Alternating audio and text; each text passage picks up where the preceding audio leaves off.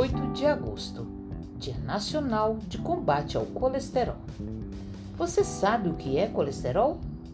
E para que serve o colesterol no nosso corpo? Dia 8 de agosto é Dia Nacional de Combate ao Colesterol e hoje vamos bater um papo sobre esse tema. O colesterol é um tipo de gordura importante para os processos dos nossos corpos, como a produção e síntese de vitaminas e hormônios. Ele é obtido pela alimentação e também é produzido pelo próprio organismo. Para entender o que acontece com o colesterol no organismo, vamos imaginar que nossa corrente sanguínea é um rio. O colesterol e a gordura são os passageiros e o HDL e o LDL são os barcos. O HDL seria o barco bom.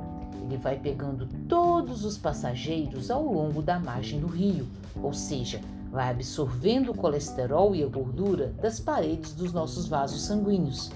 Então, ele os leva para o fígado para serem transformados e eliminados do corpo. O LDL seria o barco ruim ele pega o colesterol do fígado e do intestino e vai levando ao longo do rio.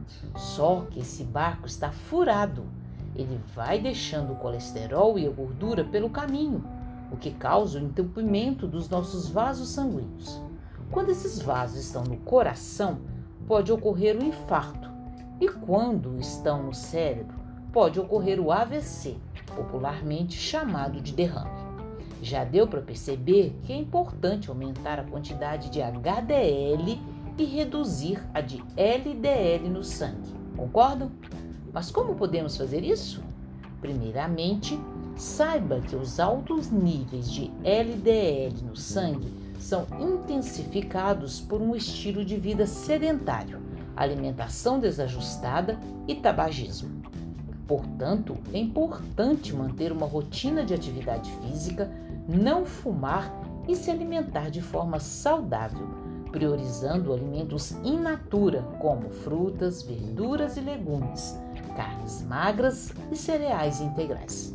Procure incluir na sua alimentação os ômegas 3, 6 e 9, que são gorduras boas e estão presentes no abacate, azeite de oliva, peixes, linhaça, chia e castanhas. Evite ao máximo alimentos ricos em gordura trans, como os ultraprocessados, por exemplo, embutidos como salames e salsichas, biscoitos recheados, sorvetes e chocolate. Além disso, modere a ingestão de gorduras saturadas, como carnes gordas e manteiga. Também fique atento ao consumo de laticínios em sua forma integral, priorizando sempre os produtos desnatados. Se você já tem o colesterol alto, não deixe de seguir as recomendações do médico e do nutricionista que te acompanham. Gostou das dicas? Então compartilhe esse episódio com quem você acredita que irá gostar também. Conteúdo produzido pela Subsecretaria de Segurança Alimentar e Nutricional da Secretaria Municipal de Assistência Social, Segurança Alimentar e Cidadania, Prefeitura de Belo Horizonte.